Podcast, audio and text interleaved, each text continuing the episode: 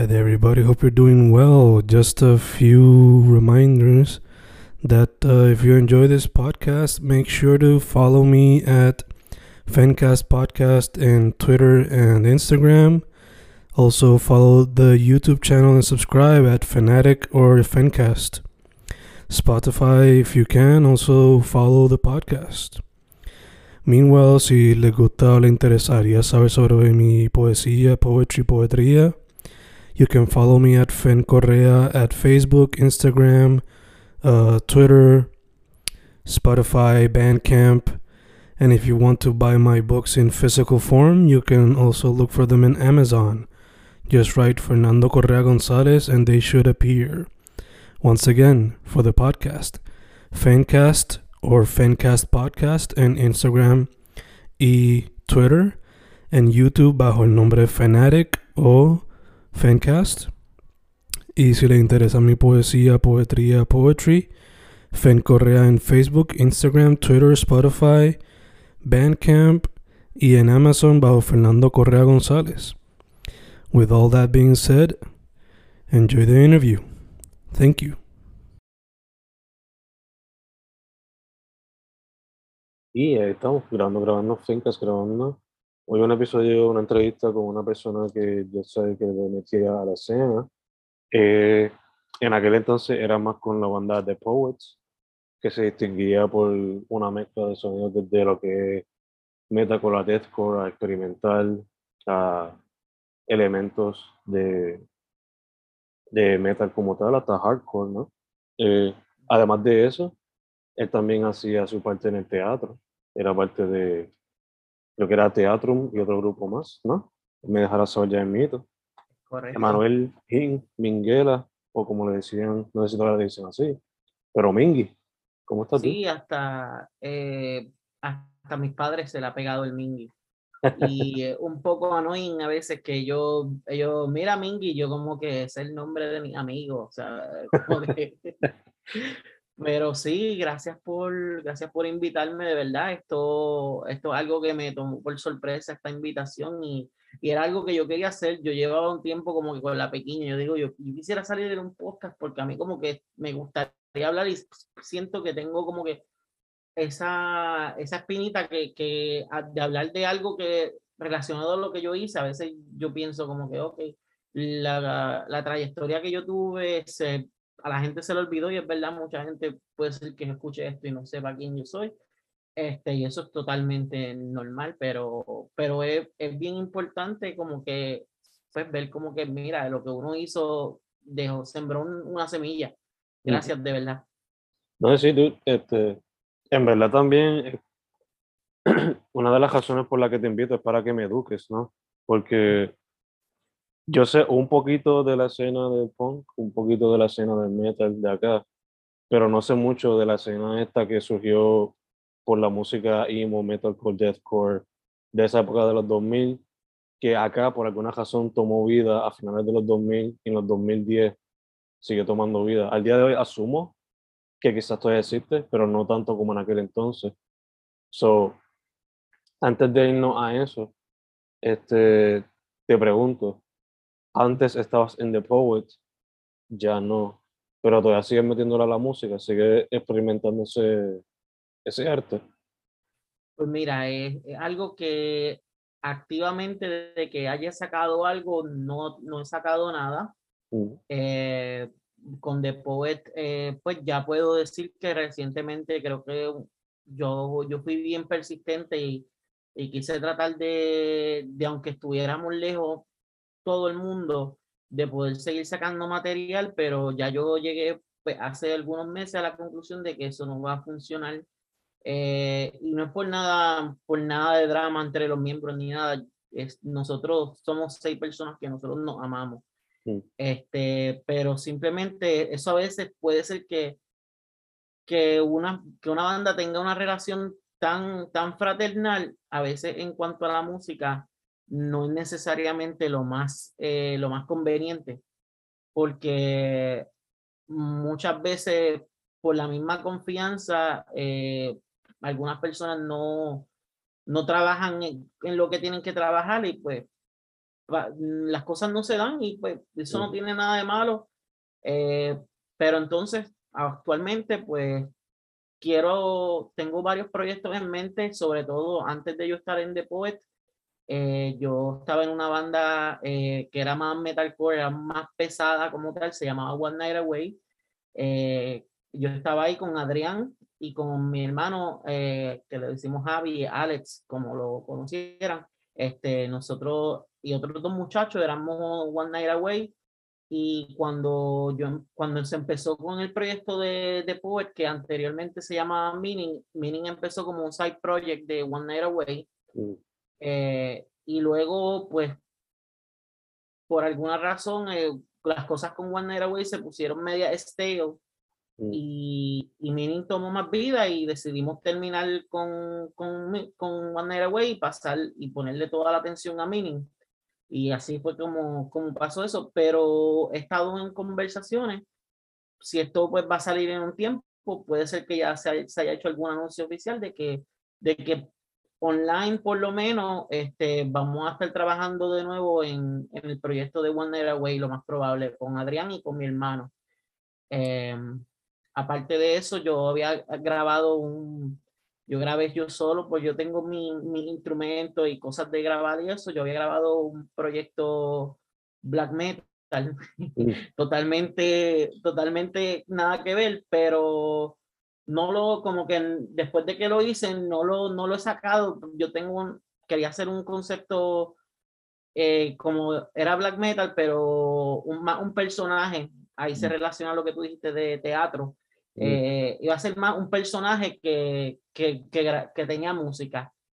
Y como tal, eh, no, lo, no lo he sacado por cosas de la vida, el, el, como estábamos hablando, balancear la vida de adulto, de trabajo, con, con las cosas que uno le apasionan, es a veces un poco complicado, pero esperamos que, esperamos que, que pueda seguir, que podamos sacar música pronto que se pueda sacar algo, porque es como que una espinita que a mí se me quedó, este, de la manera que después terminó, fue todo un super bad timing. A nosotros nos cayó la nube negra completa, como que se alinearon los planetas para que, para que esto se pusiera un stop.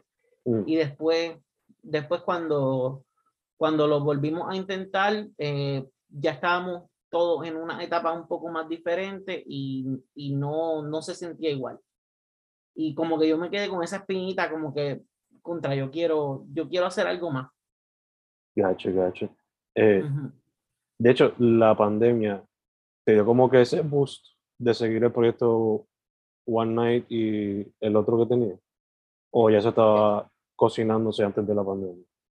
No, eh, lo, de, lo de One Night Away fue recientemente. Eh, recientemente con, con que después simplemente yo, yo intenté, como te dije, yo, yo estaba intentando hacer cosas. Yo hice lo de, lo de black metal, eso fue lo único que, lo que terminé. Yo empecé también, empecé unas canciones de rock en español. Este, yo intenté como que con el, el otro guitarrista de después, como que ver qué hacíamos, si hacíamos como que algo, yo quiero hacer como que música remota, porque obviamente yo estoy lejos de todo, pero nada, yo no estaba contento con, con las cosas, yo a veces, por, yo a veces hacía cosas y así mismo como las grababa, las borraba. Mm. y es bien contraproducente, pero era como que las borraba y pues, y entonces un día yo dije, mira, en verdad yo creo que donde en, la, en el momento de nuestra vida que estamos, en como lo que podemos sacarle provecho ahora mismo sería en un lugar en el cual cada miembro pueda ejercer su mejor parte de talento. O sea, yo puedo, yo, yo deseo tocar bajo eh, regular, eh, guitarra malo, eh, un poquito de piano, qué sé yo, yo este, pero mi, mi fuerte siempre ha sido este, las vocales y la producción. Mm que incluso eso era lo que yo estaba haciendo al final de, de Poet, que yo estaba encargándome después de los sonidos electrónicos, eh, ese tipo de cosas, más, más las vocales, lo, lo, que son pues los gritos y esas cosas. Eh, y pues en eso con Adrián, que es tremendo guitarrista, tremendo compositor, y mi hermano, mi hermano una eminencia. Yo siempre, yo, yo considero que mi hermano uno de los mejores músicos que yo he conocido, y se lo he dicho como que, mira, ponte para tu número, tú tienes talento, pero él, él, es, él, él tiene su, su enfoque. Y, y, yo creo que, que trayendo la, lo fuerte de nosotros tres, podemos tal vez pues lograr sacar algo. Eh, entonces, pues lo de la, lo de black metal, eso sí, eso lo había hecho en la pandemia, en un momento que estuve un poco aburrido, me empecé a imaginar cosas, cosas como que el concepto y, y lo empecé a hacer este, por, por mí mismo aquí, este solo. Y pues, pero no, no ha salido porque no, como te dije, lo, pues la vida y son cosas que, que ni yo a veces puedo explicar. Gacho, gacho. Eh, volviendo un momento a The Poet, eh, parte de la razón por la que existe este podcast es para darle el espacio también a esas bandas que pues quizás tuvieron su trayectoria y no tuvieron su momento para ser documentadas. so, ya que tú fuiste un integrante significativo de ella, eh, si me podrás contar aunque sea no la historia completa, porque pues estuvieron sus añitos juntos, pero algo breve, como que cómo comenzó, quizás dónde se presentaron mayormente. Perfecto, sí. Eh, también cómo fue el proceso de grabar el, el proyecto, creo que fue un EP, ¿verdad? Lo, sí, lo más grande. Un, EP, sí, este, nosotros sacamos tres singles y un, y un EP, mm. fue total. Pues mira, te cuento, eso, este, yo puedo, yo diría, yo puedo escribir un libro de, de, todo, de todo esto, de, porque si, si me pongo a dar de todos los detalles, nunca nos, nos tomamos horas, horas y horas de cómo una cosa llevó a la otra. Pero en esencia, eh, desde, desde los 15 años más o menos, que fue cuando yo empecé a la música, eh, mi hermano, él es cinco años menor que yo, pues, y entonces nosotros teníamos un, donde, donde yo vivía, este, donde vivía mi abuela, un vecino que era Ricardo, el vocalista. Él es hijo de, él hijo de Ricky, el cantante de Sol de Menta y Niño Planeta. Entonces ellos, ellos siempre eran músicos y nosotros lo que íbamos a la casa allí de ellos era a jugar Wii y, a jugar con los videojuegos, Wii, GameCube, PlayStation y eso. Pero siempre estaba como que la, una batería allí. Entonces, em, yo, nosotros teníamos una perra y, y nosotros siempre, siempre yo he hecho esto, que con los perros yo les cojo mucho cariño y yo todos los días les canto canciones distintas, que canciones conocidas de lo que sea, pero le cambio la letra refiriéndome a algún trait del perro. Y mi hermano y yo queríamos como que hacerlo grabado, así, y le dijimos a, a Ricardo, ah, este, préstanos la batería porque queríamos hacer un, una canción de la perra estilo Let the Body Hit the Floor. Nosotros no sabíamos lo que estábamos haciendo, era simplemente, eran boberías de niños, éramos niños, pero simplemente queríamos que, él no, que ellos nos dejaran hacer, darle al platillo las cuatro veces, tú sabes que esa canción hace como que... Y después eso, nosotros queríamos hacer es, grabar eso. Y Ricardo nos dice, oye, pero mi papá tiene una banda, ¿por qué nosotros no somos una banda? Mm. Este, y mi hermano estaba aprendiendo a, tocar guitarra en ese momento, yo no sabía nada, yo no sabía nada de música, yo como que, espérate, pero yo no sé nada, ¿qué yo hago? Ah, pues vamos, toca bajo, yo, ah, yo pedí un bajo para cumpleaños, este, me regalaron el bajo, empecé a coger clase, así, y nosotros nunca hicimos nada así como que, no, no fue nada en serio, eh, hasta que entonces, cuando ya después de, pasan años, y yo pues seguía más o menos ahí, y, y ahí yo formé One Night Away. Y ya yo con el conocimiento que yo había tenido un poquito de cómo era una banda real en One Night Away, pues como que empezamos a traer el proyecto a la vida. Este, pues, pasaron muchos músicos por ahí. Y entonces, después de un momento, Ricardo se enchismó con nosotros eh, y eso, eso creó un, como, de, como pasó el Loki, un timeline. Eso, eso alteró el timeline de la escena de... Yo, yo me, me gusta decir que ese momento que Ricardo se alteró con nosotros, se, se enchismó, causó un timeline de la escena que, que, que literalmente todavía quedan bandas que, se, que existen tal vez gracias a ese momento. es bien loco.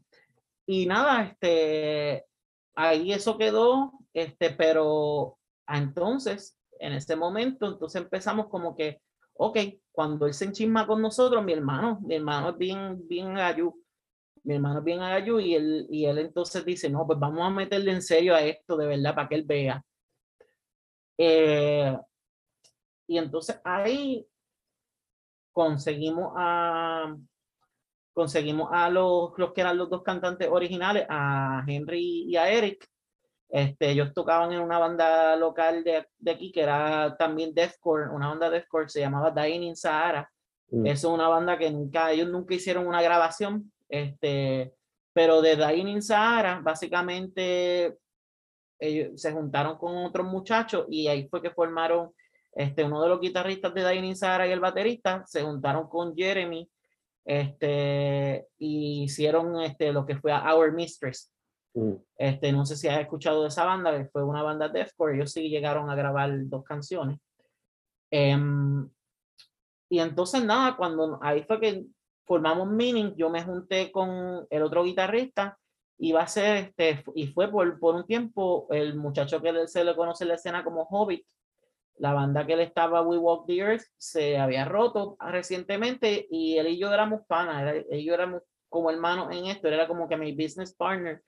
Y yo le digo, mira, vente, dale, vamos a tocar, vamos a pasarla bien. Y resultó que, que cuando empezamos a meterle a Meaning, nos gustó la cosa, al nivel que se convirtió en el proyecto principal. Mm. Em, pues luego de eso, este, nosotros estábamos, sacamos dos canciones, lo que fue Detach y May 17. Están en YouTube por ahí. Yo he pensado en subirlas en algún momento al Spotify de The Poet, Mm. pero no lo he hecho porque quiero tratar de hacerlo de alguna manera que, que sea correcta, que se vea correcta, no, no como que mira, aquí están este, estas dos canciones y ya. Mm. Eh, Detach y May 17, eso iban a ser parte de lo que iba a ser el EP de The Poet, el que diga, el EP de Meaning en ese Mm. momento. Mm. Entonces, en ese momento, no, yo no sé cómo pasó, pero nos contactó un tipo llamado Dusty. Él era baterista de una banda metalcore que estuvo con Sumerian Records en Estados Unidos que se llamaba Make Me Famous. Mm. Em, esa banda fue un drama total, un train wreck. Este, es, sí. Y pues eran muchas banderitas rojas que uno con la juventud y uno querer tratar de, de, de, de exponer la música al mundo, eh, tomó errores. Mm. Ese, esa, eh, ese de muchacho, él iba a ser nuestro manager y nos iba a tratar de pitch nuestra banda en lugares de Estados Unidos para que nosotros pudiéramos hacer el movimiento eh, a turear en Estados Unidos y a, a ser firmados por un label en Estados Unidos. Em, y él nos, él nos pidió una cantidad de dinero exorbitante. Mm. Nosotros, por, por zángano, todos los fondos que teníamos de la banda, se los dimos a él. Wow. Em, entonces, él a cambio nos ayudó a producir lo que fue la primera canción que sacamos como The Poet, Guided Ways. Mm. Em, porque ahí el que él nos dice como que mira, hay una banda que se llama Meaning Japón, deberían cambiarse el nombre. Este, nosotros nos cambiamos el nombre a The Poet después de haber hecho un proceso bien largo de, de nombre. No sé por qué lo escogimos, pero fue el mejor de, de esos que, que veíamos. Em, él nos ayuda a, pro- a producir lo que fue Guided Ways este, con las ideas de lo que nosotros teníamos de ya para el EP de Meaning. Nosotros le enviábamos riffs, como que, mira, este riff de guitarra, ¿qué te parece? Él le añadía algo, mira esto, y salió Guided Ways, y esa canción todavía al día de hoy yo la amo. O sea, eso yo se lo agradezco a él, que, que él nos haya ayudado con, con, esa, con esa canción. Entonces después nos dice, bueno, este, pues, ¿qué tienen más? Ahí entonces, este, nosotros le tiramos las cosas que ya teníamos grabadas, nosotros ya habíamos empezado a grabar para ese tiempo el EP de le tiramos todo, mira, tenemos esto, él nos dijo como que no, olvídense de eso, tienen que hacer algo nuevo. Nos hizo descartar todo. Ujú. Eh, ahí empezamos a escribir. De eso sale la canción que nosotros, que nosotros sacamos, Stay Strong, que estaba en el EP. Nosotros hacemos Stay Strong, le enviamos un demo de Stay Strong y él como que no, la descarta completamente. No, no, no, esto no va a salir. Y entonces él dijo, este, tírense esto. Y ahí nos envió él completamente lo que fue Beautiful Minds. Eso fue una creación de él. Dijo, ustedes deben tocar esto. Y dijo, mira, le añadí tantos elementos de ustedes, qué sé yo, nada, montense las vocales, lo graban, yo lo mezclo, qué sé yo. Ah, perfecto. Y nosotros como que, ok, eso estaba medio raro que él hubiese hecho eso, pero eso lo aceptamos, eso es algo que es bien común en, eso es algo bien común en la, en la, en la industria de la música, que lo que son los ghostwriters, Este, banda, bandas famosas usan, usan ghostwriters y, y tú no lo sabes. Este, y nada, de ahí entonces, después, cuando grabamos Beautiful Minds, nos dice para hacer un video, nosotros grabamos el video este, con, los, con todos los miembros originales. Eh, existe una versión del video con todos los miembros originales. Em, y entonces, este, él nos viene y nos sale ahí con que sí, ah, que sí, eh, este tipo, Dave Bettel, creo que es que se llama él, que él era el que empezó manejando a, a la banda Volumes y Icy Stars. Este, él está interesado en ustedes, pero tienen que avanzar, tienen que sacar el contenido rápido. Este, y pues, y que tienen que ponerse para su número y me deben dinero, porque nosotros obviamente éramos una cantidad bien exorbitante y nosotros no teníamos como, en ese momento ninguno trabajábamos, nosotros lo que Mm. podíamos pagar, lo pagábamos y con todo eso le habíamos dado una buena cantidad de dinero ya. Y él decía, no, ustedes me deben dinero, este, esto yo nunca lo he dicho así públicamente. Y entonces él empezó como que, ¿qué- ¿y qué es lo que está pasando? ¿Por qué se están tardando tanto? En ese momento, pues, mira, nosotros, so- nosotros éramos jóvenes, todos teníamos nuestro, nuestras cosas que nosotros hacemos y en esos momentos, pues, eh, uno de los cantantes estaba un poco desenfocado, él estaba un poco desenfocado y, y nos causó varios problemas al grabar el video, porque lo que pasó con el video fue que cuando nosotros grabamos el video con todos los miembros originales, el que estaba haciendo el video, yo no sé si tú que estás tal vez un poco, eh, tú sabes de los cinematógrafos, él se llama Francisco Feliu, un tipo súper, súper cool, de Sí. verdad, fue demasiado cool con nosotros para todos los problemas que pasaron. Este, a él le dijeron, le, le dijeron como que él, él nos dijo, mira, este, me gustaría hacer unos reshoots y unas cosas adicionales. Entonces, pues, causa, cosas causaron de que ese desenfoque causó que nosotros le quedamos mal a ese, a ese muchacho que nos Mm. estaba haciendo el video.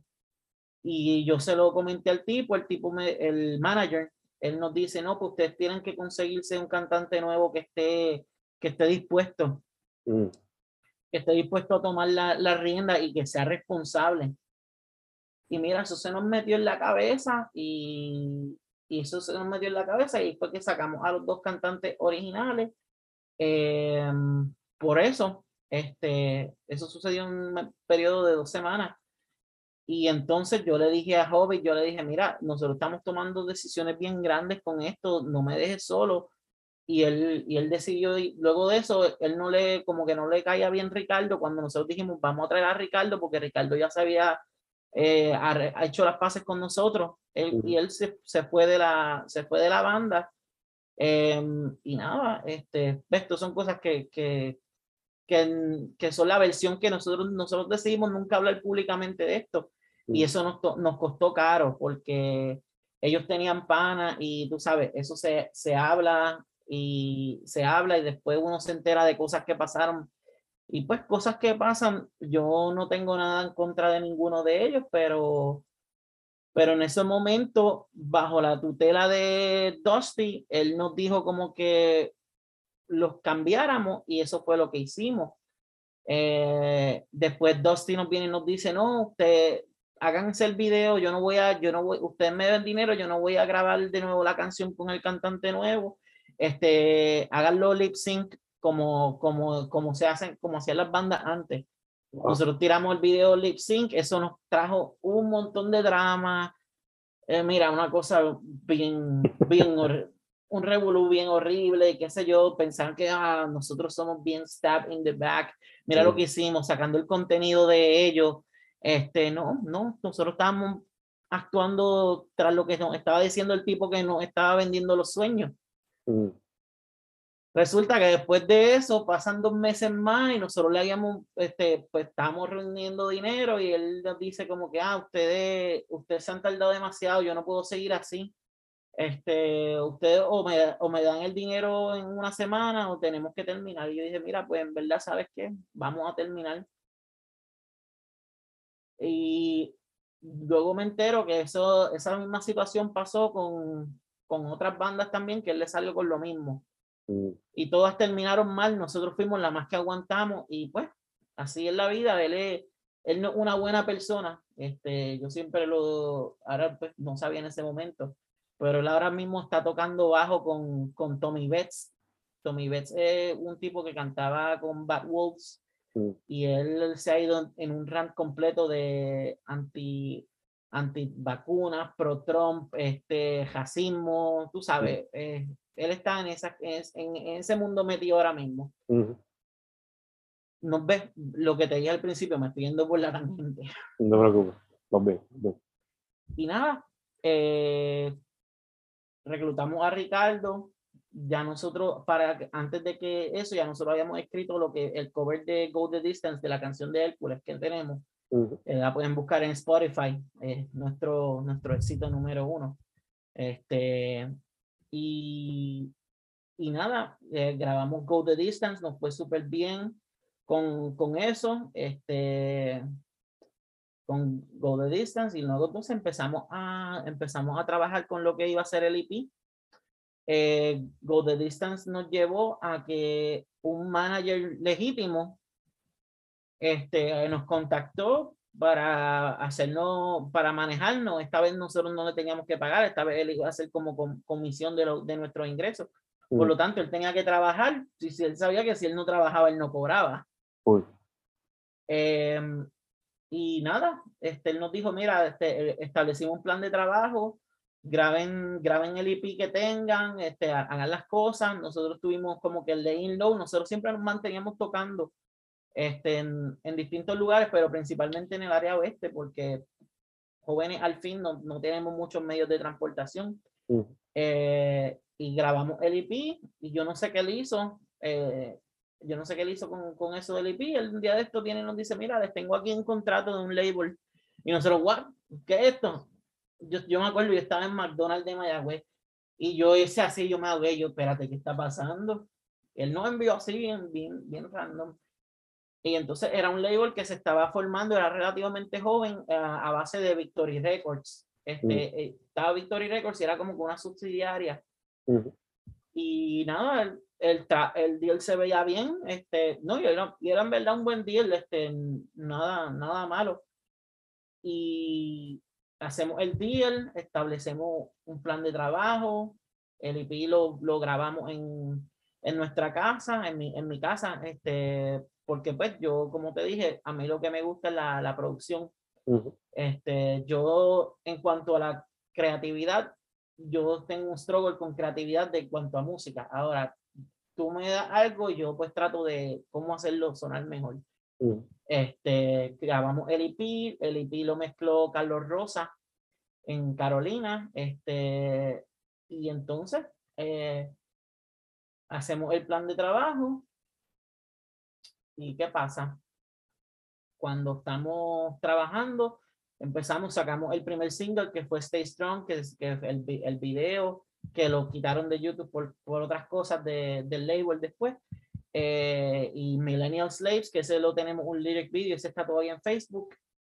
Y nada, y vamos a sacar el EP. La fecha, mira, la, mira a ver si, a qué te cae la fecha. En la fecha de release del EP, 15 de septiembre de 2017. María. Al ladito. Al ladito. Igual que mucho. Para ese momento, y esto pues yo se lo, yo se lo agradezco. Mucha gente habla muchas cosas, yo, me han dicho cosas malas de esta persona. Eh, pero esta persona bregó siempre con nosotros al 100. Para este momento nosotros estábamos pues, tratando de trabajar y, y, llevar unos conceptos y unas ideas de cómo, de cómo, de una nueva manera de llevar la escena, que eso me gustaría hablar luego si tenemos tiempo, este, con el señor Redondo, que era el dueño de Caribbean Concert Events, este, él, él tenía, la escena lo odiaba por, por otras controversias que no vienen al caso, este, pero él fue con nosotros, mira, él, él, él nos llevó a Hot 102, este, a que hiciéramos una entrevista. Em, eso tal vez se perdió porque no sé si eso quedó grabado o no. Este, una entrevista en, en, Hot 102 que estuvimos y también este, luego de eso, él nos organizó el show de EP Release en la respuesta. Nice. Ajá. Entonces nosotros hicimos el EP Release en la respuesta ese día, pero ¿qué había pasado? Um, Irma vino como una semana antes. Mm. La mitad de Santurce estaba todavía sufriendo. Sufriendo, sí. Y nosotros, yo, le, yo me acuerdo, estábamos como que el show va o no va, va o no va. Y el asunto es que como dos días antes, como que el, el de los de la respuesta nos dicen, mira, sí tenemos luz, este, tírense. Mm. Uno pensándolo ahora, después de tantos años, no hubiese dicho, mira, mejor vamos a posponerlo. Pero quién sabe, si eso lo posponíamos, tal vez nunca se, hubiera dado. Como, fue, como terminó pasando. Mm. ¿Y qué pasa? Nuestro IP sale, nosotros ya teníamos un schedule, nosotros íbamos a estar yendo por toda la isla esta vez, no solo en el área oeste. Nosotros teníamos organizado unos uno, este, eventos con Backseat Driver, que ellos están todavía tocando, tremendos muchachos, este, con una banda que estaba regresando en ese momento, Metalcore, Death Come Home, este, y teníamos unos buenos planes y eventualmente se suponía que el label nos iba a llevar a Estados Unidos a, a tocar en un festival, creo que era, pero pasó María y cero comunicación en la semana del IP. Mm. Este, las ventas de primera semana son esenciales para un label. Mm. Em, yo no vine a saber de nadie de, yo vine a saber del manager en diciembre, cuatro meses después del IP, y cuando, y, y o sea, y, y, el problema, nosotros sacamos ese IP, pasa María, en, todo el mundo está struggling. ¿A quién, quién va a estar pendiente a la música? Que en ese momento había que sobrevivir. Este, so, el IP quedó básicamente olvidado. Tú fuiste uno de los pocos que le hizo un review, me acuerdo de eso y te lo agradezco siempre. Y yo como que, ok, por lo menos, mira, cuando las cosas se fueron mejorando, como que tú hiciste un review a ver si podíamos como que traer como que un poquito de hype de vuelta, pero fue difícil. En ese momento Adrián decidió mudarse a Estados Unidos. Mm. El baterista también, pero él regresó luego. Pero pues, luego, luego nunca nada, nada fue lo mismo para nosotros. En el momento que María pasó, la vida nos cambió a todos, porque inclusive donde nosotros ensayábamos, que era mi casa, allí no hubo luz hasta marzo. Eh, allí no hubo luz hasta marzo, so, mi computadora se mi computadora cogió hongo, este, el equipo este, se, se deterioró. ¿Ves? Mm, fue bien difícil luego de eso. Y pues básicamente tocamos un último show eh, para, y fue bien forzado, fue bien forzado el show eh, con Against Solutions, que era la banda de los dos ex vocalistas. Mm este, pues como que queríamos hacer un show, pues como quien dice, mira, we bury the hatchet, como que estamos juntos, este, vamos a llevar la escena metalcore de nuevo hacia arriba. Este, ya para ese momento el baterista se había ido para Estados Unidos, entonces el baterista de ellos, este, como que hizo feeling con nosotros y logramos tocar ese show y pues fue básicamente nuestro último show, eso fue la tertulia que era un lugar que, que siempre nos abrió las puertas, en la, en la tertulia siempre nos abrió las puertas eh, a, a, lo que era esta, esta escena. Y pues básicamente, wow, me tardé demasiado. Esa es la historia de Poet. No, se supone que sea más largo el tiempo, ¿no? Pero para los efectos de esto, pues, that's good, that's good. Eh, te quería preguntar, ya que mencionaste ahí al final levantar la escena metalcore una última vez, I guess, por lo menos como ustedes siendo parte de. Eh, ya que tú tienes más experiencia con ese lado de la escena, ujú. eh, ¿quiénes son quizás algunas de esas bandas que tristemente se olvidaron o se quedaron ahí en los tiempos de, o sea, se quedaron en Facebook y quizás nunca grabaron? O quizás ya por pues, los cambios que trae la escena, porque pues el metal ya no se escucha tanto, por lo menos acá. eh, o sea, ¿quiénes son algunas de esas bandas que quizás se quedaron como parte de la historia, pero quizás la gente no se acuerde o se le olvidó porque pues, simplemente no pudieron documentar, aparte de flyers y quizás una que otra foto que sacó gente que estaba en los shows. Bueno, definitivamente ahí hay su, sus bandas para esa época, para los, los 2010 bajitos más o menos que fue eso. Grabar se hizo mucho más fácil y muchas bandas lograron grabar. Este, bandas que nunca pudieron sacar, que yo me recuerdo que pues que se perdieron con el tiempo y tenían tremendo potencial. Una de ellas fue Times Up, Mm, este, se llamaban Times Up, unos muchachos tremendos. De Times Up salió Against All Oceans, combinado con, con los ex miembros de, de The Poet. Este, de ahí, de ahí más o menos salió eso. Este, pues básicamente la misma, este, Our Mistress, que los mencioné ahorita, este, ellos pues también grabaron, pero, pero no, no hay mucha documentación. Eso eran los que estábamos en, aquí en el oeste.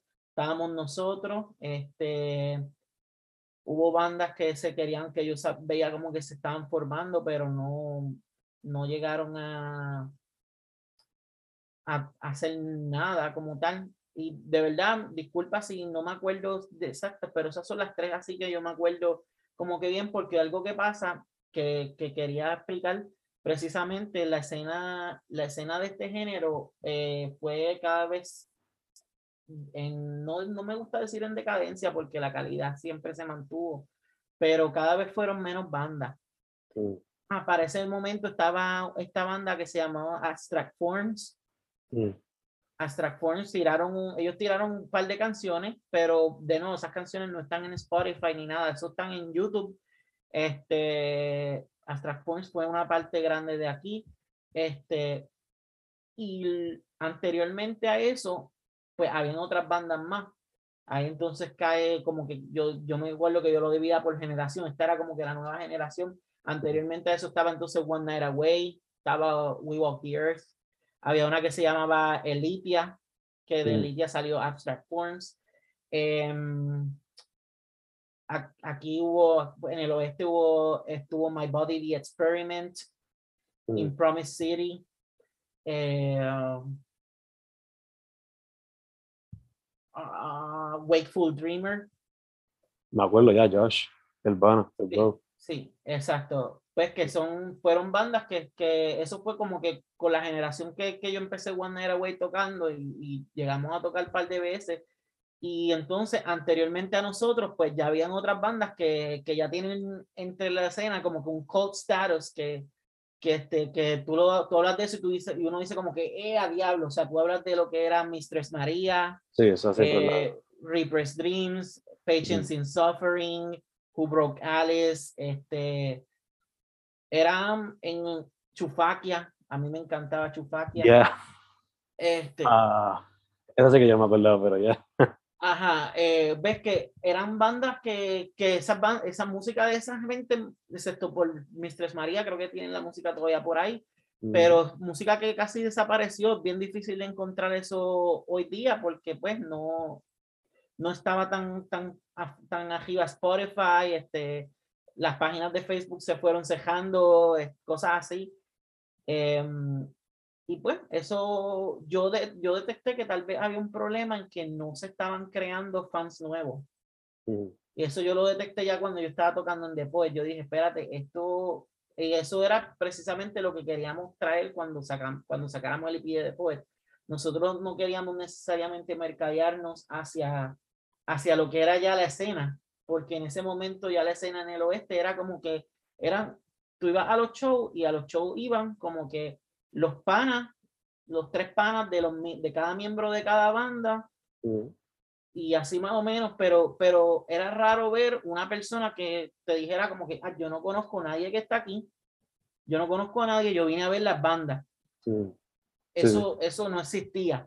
Y precisamente ese, ese tipo de persona que, ah, yo, diablo, qué, qué cosa más brutal, este, vengo a ver las bandas, déjame comprar sí, déjame comprar camisa. Ese tipo de fanático no estaba llegando. Mm. Y precisamente eso es algo que me encanta y tú lo tuviste, tú lo tuviste recientemente en el podcast de Coy the Great. Ellos están tocando ahora y ellos ahora mismo vendieron completamente un show en un anfiteatro de Sidra, creo que es, Mm. Y lo vendieron a 10 dólares, tres bandas con Backseat Driver y Hoping Forever. Eso no es precisamente metalcore, no tiene nada que ver, pero, pero ellos se están, yo me estoy imaginando ese, ese evento como que ahí van a ir, ahí van a ir muchos muchos chamaquitos de 15 años, de 14 años, como que, ah, diablo, vamos a ver las bandas. Y esos son los que van a mantener eso, esto vivo. Esos son los que van a ver a esas bandas tocar y van a comprar la mercancía, van a comprar la música. Algunos tal vez se los inspiren a hacer música. Este, algunos van a continuar yendo a los shows y van a seguir consumiendo. Y pues esto es un, un negocio este, que hay que, hay que de alguna u otra manera tratar de, de, de poder que, de poder que te consuman el, el producto. Mm. Y entonces eso es algo que, eso era una visión que quería, que, que yo tenía y queríamos traer más o menos para esa época. Incluso para esa época llegamos a hablar con, con la, los, la, las bandas anteriores de donde ellos salieron, que era Breaking Kid y Constantly Crashing. Ellos ya tenían esa idea, eran unas bandas que te- pensábamos como que similarmente. Y habían planes, este, nosotros tocamos en, aquí se hizo un show, en, en- digo, digo aquí en, en el oeste, se hizo un show bien cool, que fue el Stella Rock Fest de Velastela. Mm, mm. Eso fue en un lugar bien cool que se llama Hydra. Este, se vendieron tickets, un montón, eso fue casi, casi, yo creo que se vendió completo los tickets. Este, tocaron como 10 bandas, mano, sonido profesional. Eso fue fácilmente mi show favorito. Eh, y, eso, y precisamente ese show hubo mucho de eso. Allí yo conocí mucha gente que, que no era que ellos estaban allí porque venían a ver la banda del pana había mucha gente que no, yo vi estas bandas, están metiéndole aquí, vine a ver la música, Mm. vine a ver la música y eso es tal vez lo que, lo que tal vez se necesita para, para levantar eso. Ahora mismo de las bandas mm, en cuanto a lo que es metalcore, eh, deathcore, y de verdad, perdónenme si, per- los que estén escuchando, perdónenme si fallo alguna, pero creo que, mira, ahora mismo está activo. Eh, Modules, en el área metropolitana, Modules, este, una que se llama A Minded Heart, ellos le abrieron a Sylar, también cool, este, y creo que estaban grabando música nueva. Eh, entonces está The Ranger, que ellos Mm. tocaron en el EP release de nosotros. The Ranger este, eran los miembros de Death Comes Home, básicamente, pero entonces el, el vocalista ahora es Henry, el que fue el vocalista original de The Poet. Él está todavía metiéndole ahí. Y él pues, es un muchacho, un muchacho sumamente talentoso. Este, creo que esas son las tres bandas así más o menos que están. En el oeste está este Grim Addiction. eh, y ellos pues no son exactamente metalcore, son más hardcore experimental, pero caerían, quedan, quedan con eso. Pero ves, básicamente cuatro, son cuatro bandas. De verdad, si falló alguna, perdonen pero estaría cool que, que eso, que haya un resurgir y que existan fanáticos nuevos. De eso, eso yo creo que debe ser lo que esas bandas deben aspirar a, a conseguir esos fanáticos nuevos. Fanáticos que vayan al show por la música, no que vayan por el jangueo, por la bebelata, por la fumadera, por el por, por pariciar, no, no, que vayan a ver la música y, y esos son los que consumen la música y que te y que le van a hablar a su pana, le van a decir, ah, mira, escúchate esta banda, está bien, está bien cabrona, ¿verdad? Tú me dijiste que podía decir malas palabras, como que, este, escúchate esta banda, está bien cabrona. ¿Ves? Eso, eso es precisamente que lo que cree, eso como se dice en términos en inglés, word of mouth, que se Ujú. pase de boca a boca, mira, esto está bien cabrón, entonces, mira esto, y así crece todo. Sería lo ideal y me gusta, por eso me gusta mucho la iniciativa que está teniendo Coy de Great ahora con, con ese estilo, eh, con, con ese tipo de show. Y yo creo que se puede. Otra persona que también tiene una visión similar, según lo que he visto en las redes sociales, es Wesley. el bajista de, él estaba con Calamity, con Moss, creo. Yeah. Él también tiene mucha, mucha mente para esas cosas y creo que él también tiene unas ideas similares a eso, que son personas que creo que tal vez pudieran, pudieran llevar esto a, a otro nivel. Y me encanta que mencionas a Wesley porque recientemente anunciaron de que van a hacer un show que es, ya sea como que ha dado un poquito previo, pero hacía falta que también pasara con escena de metal. Va a ser un show mods, metal, todos animales que son indie pop y resonance que son jazz, como que mezclando diferentes lados de la escena para hacer algo diferente, no tratar de, como tú dijiste, quizás el casual consumer, que quizás no sabe de estas bandas, A ver, descubrir cosas nuevas. Claro, Eh, eso lo, eso lo hacía mucho eh, acá en el oeste, Carlos Jiménez, otra persona que yo le tengo mucho que agradecer, era el de Altanes y Mm. ahora está tocando con una banda que se llama Cievenca, Cienbeca, no estoy muy seguro, perdonen por la pronunciación, que está, está nítido. Este, él hacía eso mucho, él mezclaba muchas bandas de distintos y los shows se daban buenos. sí, que traía como diferentes lados de la escena, ¿no? Que Ujú. quizás Claro. ni sabía que existía este lado y este lado, ¿no? Ujú. Eh, me encanta cómo cuentas la historia después de lo que sabes de la escena del metalcore, porque me recuerda en parte a lo que en parte también me inspiró a mí a documentar la escena, porque yo entré para el tiempo de MySpace, cuando estaba el metal, la, la escena de Danteco con Calle y toda esa gente, Sí. estaba en el oeste también. Y pues tristemente muchas de esas bandas ah, igual desaparecieron, no pudieron documentar, excepto fue flyers, logos, arte, si acaso. Y tristemente MySpace hubo un tiempo raro donde hizo una purga y bajaron chojete de perfiles y cosas. Sí, y muchas de esas músicas que grabaron, pues se sin se se perdió. perdió, exacto. Si acaso puedes buscar en YouTube ahí como con todos los fondos del universo, dedicarle tu tiempo full a buscar todo. eso. buscar en YouTube se encuentra, se encuentran muchos videos en vivo. Yo los yo los he visto y me traen, me traen muchos recuerdos de, de esos tiempos más simples donde uno no tenía tantas responsabilidades de adulto. Eh, eh, y pues es como que eh, eso es bien importante lo que tú estás haciendo, que estás documentando estas cosas que tal vez se, se perdieron. Eh, por lo menos The Poet no se perdió, por poco se pierde porque el label de nosotros cerró y buscaron todo, buscaron los videos, buscaron la música, todo Ah. eso. Entonces yo, nosotros teníamos un contrato y yo, yo como que diablo, ¿qué, ¿qué vamos a hacer ahora? Yo puedo, yo puedo como que tratar de recuperar esto.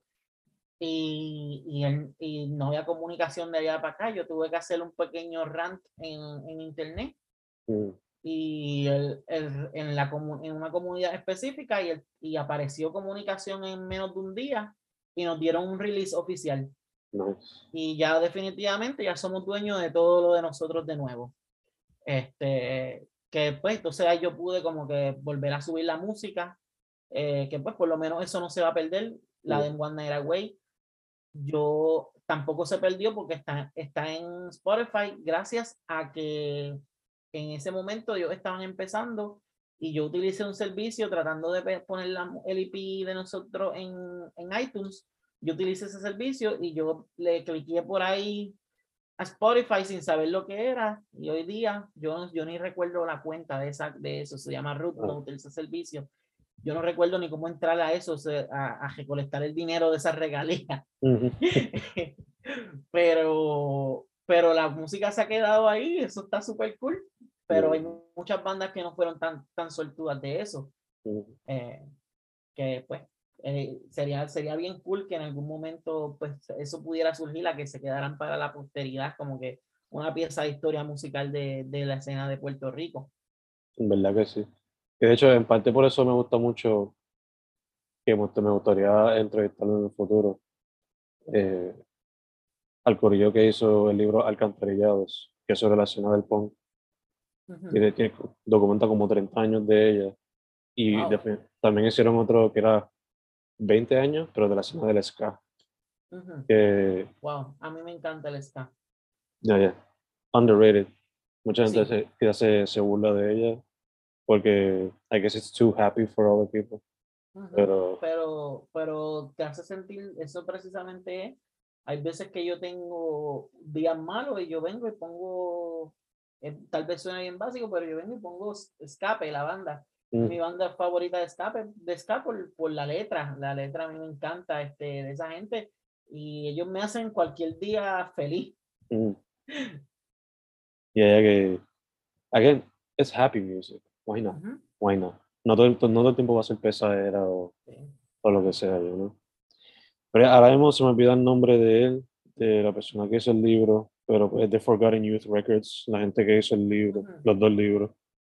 Y el otro que se me pasa ahora mismo es el profesor Nelson, no me acuerdo su apellido, pero él ha hecho varios documentales de la escena del metal puertorriqueño y del Ese es el, el de la Yupi.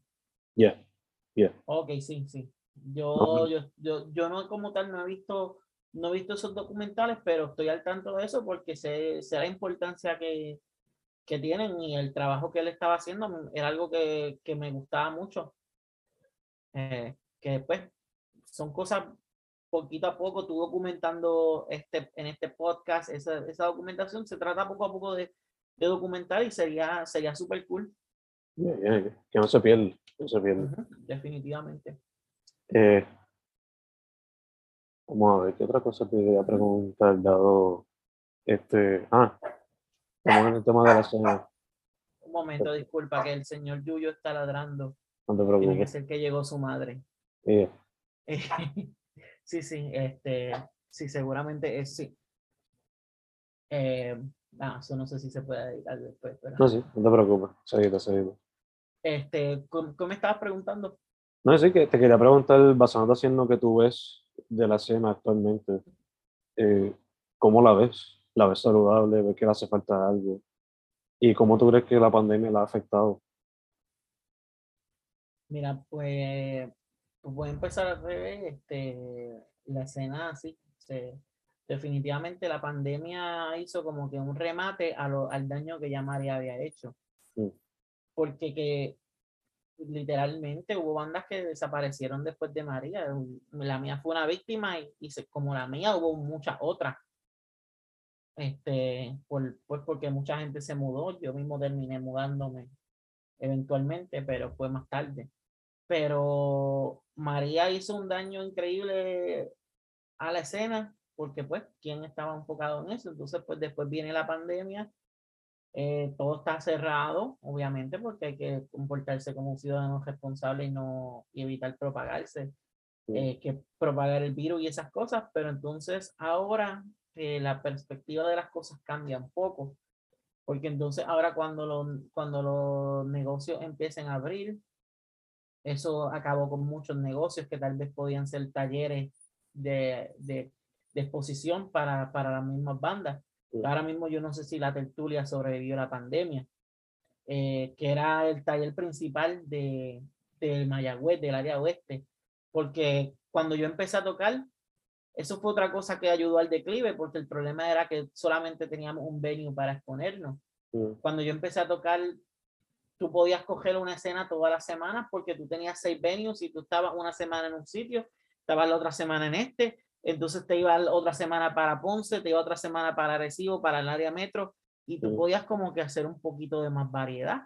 Pero poco a poco los venues fueron cerrando por, por la- los problemas económicos que se entiende y nos quedaba solamente la tertulia y no sé si eso exista todavía.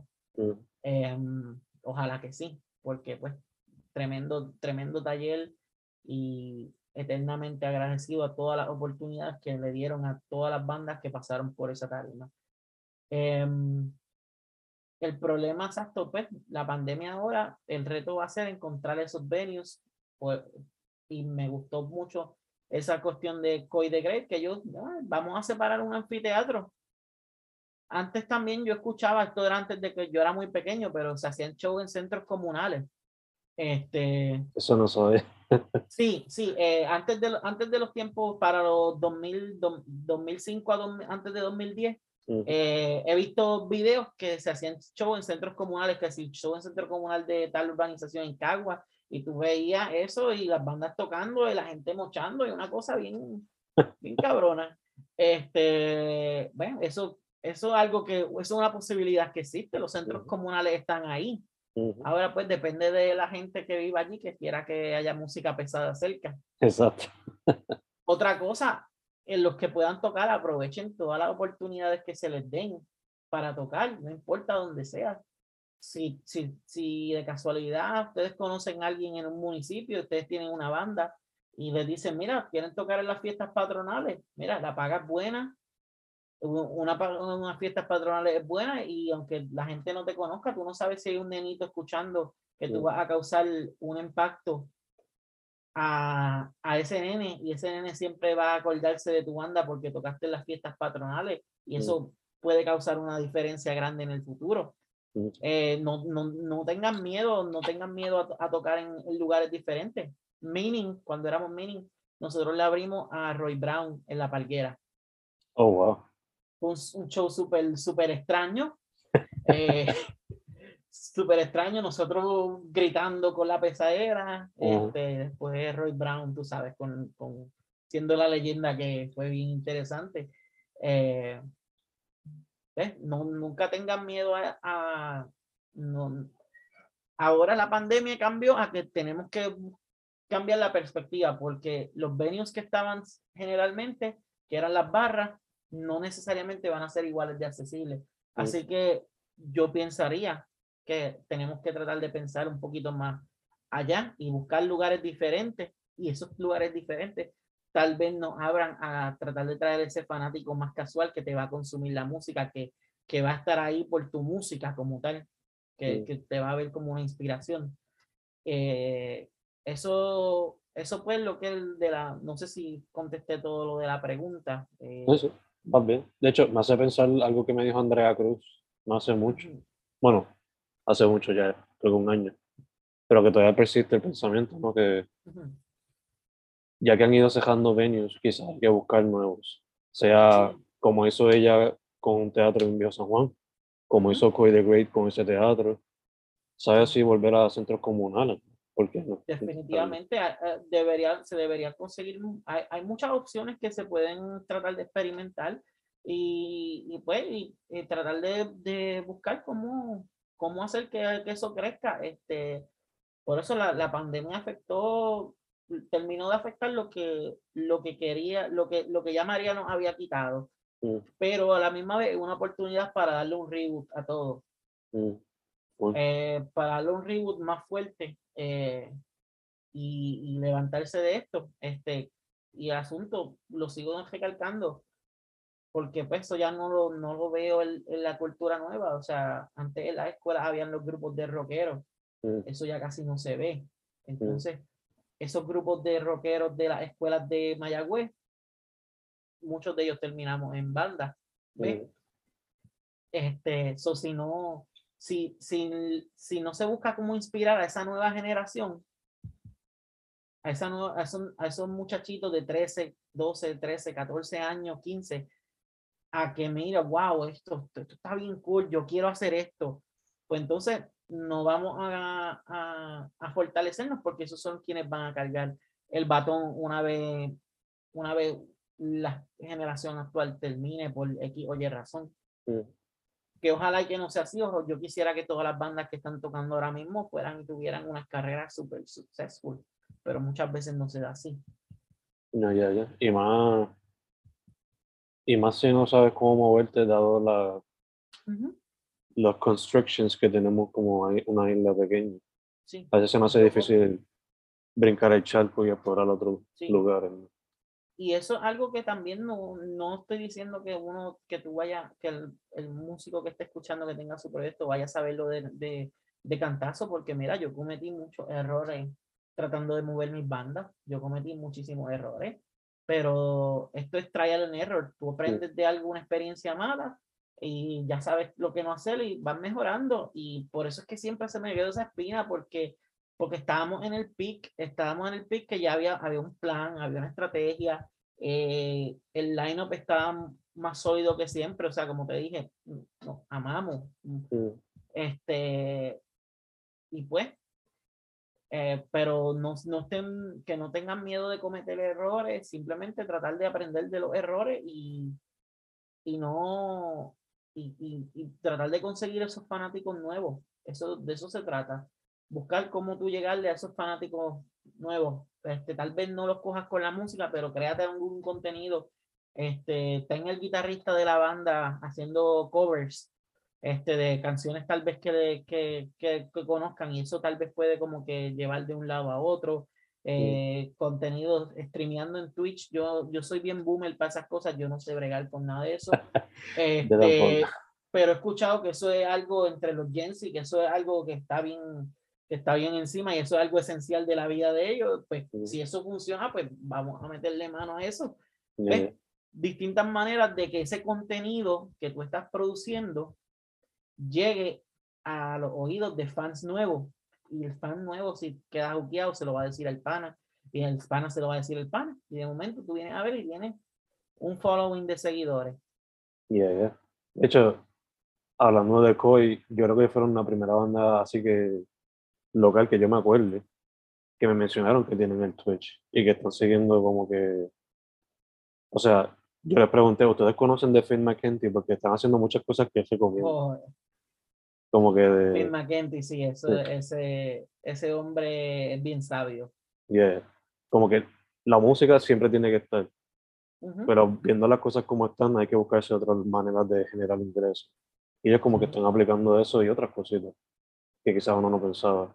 Sí, por, eh, eso, por eso es que los traje de ejemplo, porque, porque vi que según lo que ellos hablaron contigo, ellos, yo, yo quedé y se lo comenté al guitarrista en estos días, yo como que dije, wow, espérate, este, este muchacho, Franco creo que es, está diciendo las cosas que yo, que yo tengo en mi mente y que yo ya estaba más o menos maquinando para esa época. Él en ese momento estaba en Saldi Crash y nosotros tocamos juntos y era como que nosotros teníamos esas ideas, lo más probable él tenía sus ideas con, con, su banda y estaban ya maquinándose. Y pues qué bueno que él está pudiendo hacerlo hoy día ahora con su nuevo proyecto. Y ella por fin ejecutando. Eh, claro. Así que no me está raro que también tengan un TikTok. Hay que chequear si están al día con eso también. este, ¿Qué más? ¿Qué más? Yo creo que esas son como que las bases principales. ¿Hay algo más que como que tú quieras quizás hablar sobre la escena, su desarrollo, etcétera?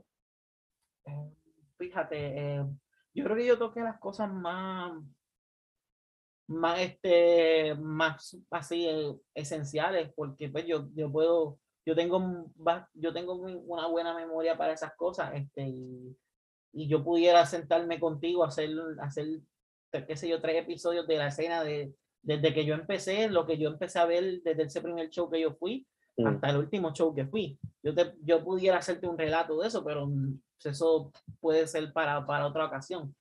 Eh, pero mira, esencialmente, esencialmente creo que, que lo que lo más importante es pues, tratar de, de buscar eh, de buscar esas nuevas alternativas de, de pensarlas más allá afuera de solamente la música, de tocar en show. Porque si tú eres una banda que solamente vive para to practican, tocan en show, practican, tocan en show, ni tan siquiera graban. Cuando pase cualquier cosa, entonces se va, tiene una gran posibilidad de que se pierda tu música. Mm. Yo me gané enemigos por decirle eso a una persona, por, por decir eso sobre una banda. Y al día de hoy el tipo me odia porque yo dije, mira, es que ellos, ellos tocan bien cabrón, pero ellos nunca han grabado, ellos nunca han grabado nada en su vida. Entonces, mm. ¿qué es la que hay con eso? y, y, lo tomaron a mal, lo tomaron a mal, pero, pero no, este, si tú tienes una banda, bien, tocan bien cabrón, este, graben, busquen cómo, cómo mercadearse, este, hacer cosas nuevas y aprovechar esto de la pandemia para, para traer un enfoque más refrescante a lo que ya se sabía. Mm. Que, que no, no estamos ya, ya entonces ya no vamos a tener un lugar sobresaturado, una escena sobresaturada, que tal vez el ambiente no era el mejor para gente nueva, porque pues había, veces que podía pasar que te llegaba una, una persona que nunca había ido a un show, pero el ambiente estaba medio hostil, eh, había gente haciendo cosas shady, y pues cada cual con lo suyo, pero eso pues, puede, puede asustar a, a personas nuevas, a personas más menores que uno dice, ah, no, yo no voy para allá, yo no voy a seguir viendo bandas porque esto como que no, este ambiente no es para mí aprovechar este refresh para crear un mejor ambiente en estos shows que, que motive a que a, y a inspirar a nuevos fanáticos. Full, full. Aprovechar, reflect y aplicar cosas nuevas. Definitivamente. Y pues, este, otra cosa que la pandemia va a cambiar, que incluso lo que hice, se van a empezar a ver proyectos más a distancia, que tal vez no vayan a tocar en vivo, pero bueno, quién sabe. Pero, pero pues van a, a, sacar, a tal vez a sacar música.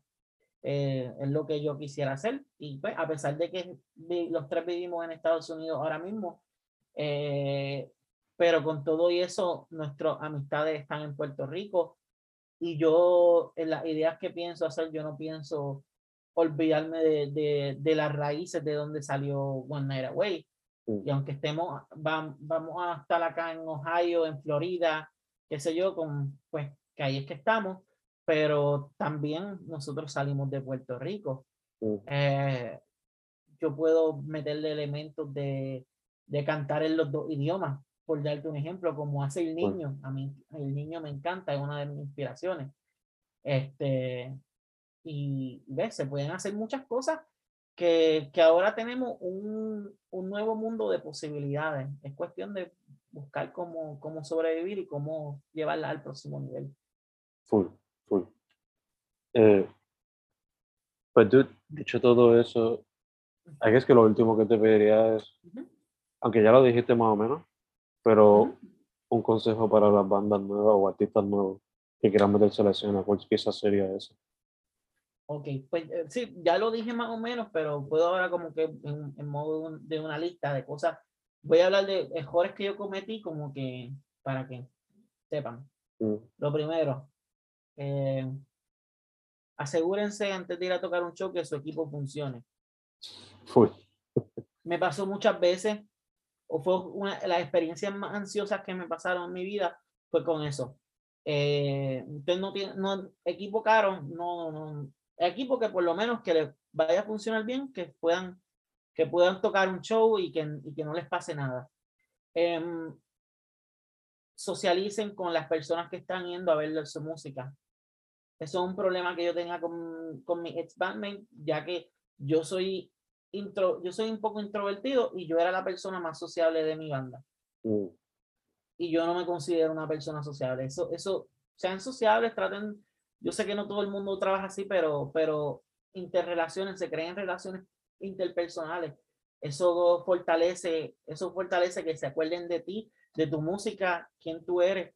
Porque si tú vas y tú no hablas con nadie, y tú vas y te trepas a tocar y te vas y la gente como que, ok, cool, este, no ves que si tú vas, tocas, tal vez a la persona en cuanto a gusto no le gustó tanto tu banda, pero después se acuerda como que tú fuiste, tú, tú hablaste con ellos, este, tú creaste un bond personal y es como que, oh, diablo, mira, este, tal vez la música no me gustó tanto, pero, pero el tipo es bien buena gente, vamos a apoyarlo. Y eso me ha pasado, así descubrí unas cuantas bandas acá en Estados Unidos. Yo fui a, un show de a un show y la banda que abrió como que yo dije ok esto está cool pero como que no es my cup of tea. Pero qué pasó después del show el guitarrista me buscó conversación por algo yo no sé yo creo que fue por mi por el dreadlock mío mm. algo así. Y yo terminé comprándole veo cualquiera diría como que ah, mira este zángano hizo lo que él quería yo le compré el CD yo le compré ese día este, y, me sacó una foto con ellos y le dije como que, mira, siganle metiendo. Este, de verdad que me, porque, y está chévere, y después me puse a escuchar el CD como y dije, ah, mira, esto está, está nítido, ¿ves? Creen esas relaciones interpersonales. Este, otra cosa, busquen grabar su música siempre, este, graben la música, eso es lo que se va a quedar. Y ahora tenemos todas estas plataformas para subirlo a, a, digital Spotify, a Apple Music, este, Amazon Music. O sea, que eso, esa huella se quede. Que esa huella se quede ahí porque tal vez la banda se rompa, pero ahí, ahí quedó tu huella. eso es bien importante. Esos son, yo creo que los consejos que yo, que yo les tendría. Este, otra, esto pues decisión personal de cada cual, pero pero enfóquense, si, si de verdad lo que quieren hacer en la música, pues si de verdad quieren meterle a la música, pues meterle de verdad, no, no que sea como que un, ah, ok, sí, yo, yo, yo, yo toco en la banda, pero, pero hago otras cosas que le pongo más enfoque, ¿no? Este. Si le van a, a- si de verdad quieren lograr algo, pues, pues enfóquense. Esos serían mis consejos que de las cosas, pues, de las experiencias que aprendí. Bello, mano, bello. Pues, dude, primero que todo, gracias por decir que sí. Hopefully, Claro. Se haga la segunda para que sea un poco más storytelling. you know. Sí, podemos, podemos, hacer, po- podemos planificar eso para un futuro, hacer como un, un timeline. Sería bien interesante. Indeed, indeed. Eh, segundo, mucha salud en lo que salimos de esta cosa en su totalidad. Eh, definitivamente. Y tercero, para adelante más. Eh, Gracias. que se mantenga lo de The Poet documentado Ujú, y que lo que estés haciendo con, o sea, la banda con tu hermano y el pana y lo tuyo personal, eventualmente tenga fruto, ¿no? Se vea por ahí. Me gustaría, me gustaría que, que todo esperamos y esto, este, se, tal vez cuando salga, tal vez haya algún anuncio, tal vez haya algún teaser, quién sabe, este, ojalá. Eh, pero sí, eh, esperemos que todo, que todo se dé bien y de nuevo te lo digo, muchísimas gracias por darme esta oportunidad porque yo hace tiempo que, que te- tenía esa espinita de hablar de, de estas cosas como que de dar tal vez un- uno, uno desde acá, uno ve las cosas desde afuera y como que puede ver una perspectiva como que mira, tal vez esto, eh, Mm. aprendan de los errores que ya yo cometí este, y que ya tal vez no los puedo arreglar en una escena local tocando físicamente, pero, pero puedo servirle de mentor y cualquier persona, cualquier persona que esté escuchando esto, que tal vez está haciendo una banda y, y que esto, mira, no duden en comunicarse conmigo, yo soy bien, yo soy bien abierto a ayudar a cualquier persona, eso siempre era algo que hacía, este, yo daba oportunidad a todo el mundo, este, y pues, De hecho, era, ¿dónde, pueden contactar? Mm, Bueno, pues me pueden contactar como tú me contactaste en, en Instagram. eh, mi Instagram es Mingisaurus. Eh, mi- M-I-N-G-U-I de punto Saurus, como si fuera un dinosaurio, porque pues los que me siguen en Instagram saben que mi hobby es ahora mismo coleccionar dinosaurios. Mm. Eh, eso es mi pasión, mi- mi- una de mis pasiones son los dinosaurios y pues eso es uno de mis hobbies y yo me yo saco cada vez que me siento inspirado, yo tengo los juguetes y les saco, les saco sus fotos como que en pose, así como que recreando escenas Mm. o pues lo que, lo que sea que salga. So, en Instagram me pueden conseguir como Mingisaurus, en Facebook como Emanuel Gil. Creo que mi Facebook, si me lo buscan así, tal vez no salga porque yo lo tenía escondido para que la gente del trabajo no me buscara. Eh, porque yo cuento anécdotas graciosas del trabajo y pues, por si acaso. Eh, pero en los mutual friends de alguien, tal vez me puedan encontrarlo en cualquier comment. Mira, me hablan, yo, yo no tengo problema con, con ayudar a cualquier persona, con darle consejos. Este, inclusive si eh, están grabando, necesitan algún pointer de, qué sé yo, una mezcla, como que, que le hace falta, que esto yo, yo este, pues brego, tengo un poquito de experiencia con audio y tal vez puedo darte, dar consejos y cosas así. Eh, también si quieren que yo salga gritando como featuring vocalist en, en alguna de sus tracks, este, hit me up, porque pues po- pronto espero salir con algo, yo tengo mi equipo de grabar, yo puedo este, trabajar con todo eso, así que eh, recuerden, mi Instagram, Mingisaurus, eh, Facebook, Emanuel Gil. Eh, también me a través del Facebook de The Poet, facebook.com slash The Poet Official. Ahí también me pueden conseguir. Este, y pues, gracias a todos los que hayan, haya gustado mi banda. eh, espero que, pues, que la disfruten. Si no la conocían, la pueden ir a buscar ahora. Creo que hicimos un, un trabajo a mí me gusta, estoy orgulloso de, de eso que hicimos, este, del poquito contenido que logramos sacar, estoy orgulloso de eso y pues si les sirve de algo, pues que se inspiren. Full, full, full. Pues, dude, eh, again, gracias por decir que sí. La gente, para que sepa. Emanuel Hill, Minguela, Mingisaurus, Instagram. Sí, Estamos en claro que brother. sí. Gracias, gracias y pues a todo el mundo muy bonito día, mucha salud y pues a cuidarse mucho y ser responsable. Eso hace, eso hace.